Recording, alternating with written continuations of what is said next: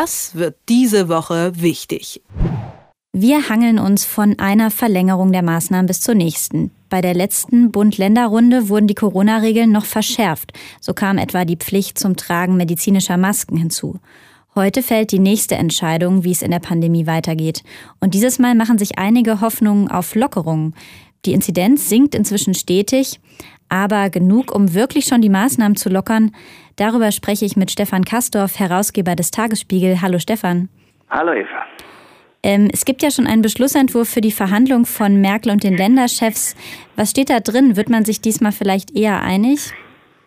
Das glaube ich nicht. Also es soll einen Stufenplan geben und es geht natürlich um Schulen, nicht natürlich, aber es geht um Schulen und Kitas und die werden dann gewissermaßen der Vorläufer für alles das, was man sich noch zu lockern wünscht oder vornimmt. Allerdings müssen die Inzidenzen so sinken, dass die Dame und der Herr im Kanzleramt, die das Sagen haben, also der Mediziner und die Physikerin, und das ist ja in dieser Pandemie besonders wichtig, beide Gruppen sind besonders wichtig. Jedenfalls, dass die zufrieden sind, dass unter 50 liegt. Das ist zwar eine wissenschaftlich, wie wir gelernt haben, gegriffene Größe, aber auf die haben wir uns jetzt alle verständigt, beziehungsweise hat sich die Politik, haben sich die Verantwortlichen verständigt. Und deswegen muss man mal sehen, ob das dazu kommt. Äh, es hieß ja, die Stufenpläne seien, weil sie von drei, vier Ministerpräsidenten unterstützt werden, durchaus gangbar.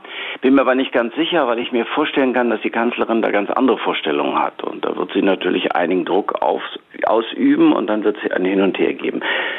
Und dann wollen wir mal sehen, was am Ende des Tages dann noch Bestand hat. Man wünscht sich Lockerungen, oder Eva?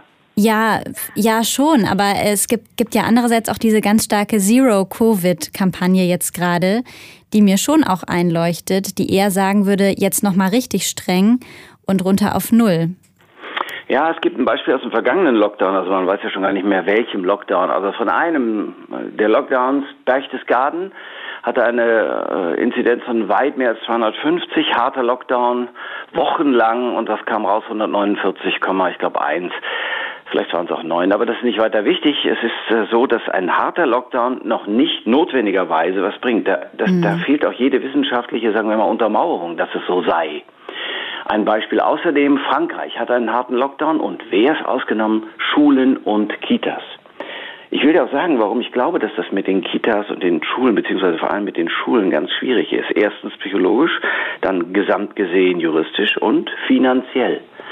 Und darüber könnten wir vielleicht noch einen Augenblick reden. Da wird mir nämlich ganz schwummrig, wenn ich mir die Folgekosten, die immensen Folgekosten eines lang anhaltenden Schullockdowns vorstelle. Mhm. Kosten, die dann im Bildungsbereich anfallen oder meinst du ja. eher, dass Arbeitskraft wegfällt von Eltern, die betreuen müssen? Ah, genau, das ist nämlich der Punkt. Also es gibt einen äh, herausragenden, weltweit führenden Bildungsökonomen namens Ludger Wössmann, der am IFO-Institut in München forscht und der hat ausgerechnet, welche Einkommensverluste auf die Corona-Generation, und so nennen wir sie ja schon, unter den Schülern zukommen könnten. Und zwar über den Verlauf ihres gesamten Lebens und wie sich dann der geringere Wissensstand auswirken dürfte auf die deutsche Volkswirtschaft insgesamt. Und da kommt er auf die Summe von jetzt schon, jetzt schon halte ich fest, 2,2 Billionen Euro. Und selbst dann, wenn nur die durchschnittlich zwölf Wochen Schulausfall im Frühjahr 2020 berücksichtigt werden. Also wenn man die sechs Wochen im zweiten Lockdown dazu nimmt, sind es 3,3 Billionen. Zum Vergleich 3,3 Billionen entsprechen in etwa der Wirtschaftsleistung der Bundesrepublik im gesamten Jahr 2020.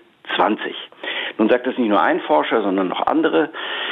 Und selbst wenn man sagt, ach, alles Panikmache, landen wir doch bei 300 Milliarden Euro Gesamtverlust im Jahr 2040, wenn diese ganzen sagen wir mal, Corona-Generationen in den Arbeitsmarkt kommen. Verstehst du, was ich mhm. sagen will? Das ist für unsere Volkswirtschaft von Schaden. Es ist aber auch, und jetzt kommt es, ist mir noch persönlich näher als diese Zahlen, die so erschreckend genug sind. Aber für mich ist noch erschreckender die psychologische und die psychische Belastung sowohl der Kinder als auch der Familien.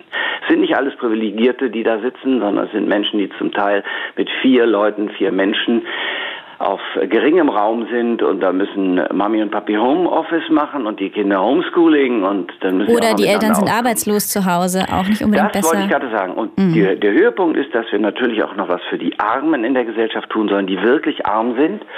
Und deswegen ist es ganz besonders wichtig, dass, sagen wir mal, in diesen ganzen Diskussionen, die es da gibt, die Menschen die Konzentration behalten und immer mal wieder überlegen, was sind die Folgen dessen, was ich jetzt verschärfen will. Denn bis jetzt hat noch keine Verschärfung, noch keine Verschärfung zu wirklicher Verbesserung geführt. Jedenfalls wünschte ich mir eine solche Rechnung auch, sehe sie nur nicht. Mhm, und du hast ja das Beispiel Frankreich schon genannt. Ähm, bewährt sich das denn da, dass die an sich einen Lockdown haben, dass die Schulen aber offen bleiben? Also es ist nicht so, außerdem äh, müssen wir auch nochmal sagen, nun, nun, bin ich jetzt nicht der, der Epidemiologe, der das alles beurteilen könnte, noch Virologe, noch Physiker, noch. Ich habe einen Onkel, der ist Physiker, den könnte ich mal fragen. Aber unabhängig jetzt mal davon, ist es so, dass ähm, die Schulen nicht als Treiber der Pandemie gelten. Unabhängig von dem, was gesagt wird, ja, wir müssen vorsichtig sein, aber sie gelten nicht als die Treiber der Pandemie. Genauso wie im Übrigen, und das ist ja der nächste Punkt, wo man sich dann auch mal Lockerungen wünscht, zum Beispiel die Kulturinstitutionen bei weitem nicht als Treiber gelten. Ausgefuchste Hygienekonzepte, all das müsste eigentlich irgendwann mal dazu führen, dazu reichen, dass wir bestimmte Institutionen wieder öffnen, um den Menschen, das zeichnet uns nämlich aus, das macht uns zu Menschen Kultur zu geben. Was ist der Mensch, wenn nicht auch ja, ein kulturelles Ereignis? Ja, da kann ich nur zustimmen. Ähm Denkst du denn, wir können da heute auf eine ähm, Verordnung hoffen, die dann mal mehr in Aussicht stellt als nur zwei Wochen? Bisher gibt es ja noch kein genaues Datum, sondern das heißt nur irgendwann bis in den März soll das gelten. Es wäre ja schön, mal eine Perspektive zu haben, die nicht wieder nur zwei Wochen weit blickt, sondern mal so ein bisschen weiter. Du meinst so eine Sechs-Monats-Perspektive, die wünschte ich mir auch, aber dann kommt Markus Söder und sagt, ja, aber wir müssen das auf Sicht fahren. Dann mhm. kommen die anderen, Karl Lauterbach, und sagen, ja, das können wir gar nicht machen. Wobei übrigens interessanterweise Karl Lauterbach, der ja nun wirklich ein Mahner und Warner ist und mir auch immer wieder Angst macht. Also Karl Lauterbach sagt auch, dass das mit den Schulen und den Kitas anders laufen müsse. Mhm. Auch Karl Lauterbach sagt, dass man da, na, mindestens wenn ich ihn richtig verstanden habe, lockern könne. Natürlich, und jetzt kommt's, natürlich nicht blauäugig, nicht blind. Natürlich müssen wir die Inzidenzen betrachten. Natürlich geht es darum, dass wir keinen Unsinn machen.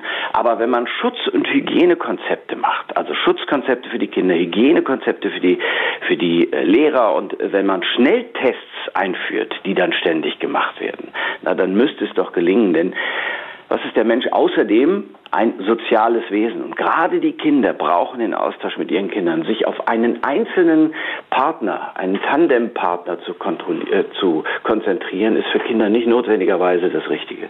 Weiß ich aus eigenem Erleben. Mhm.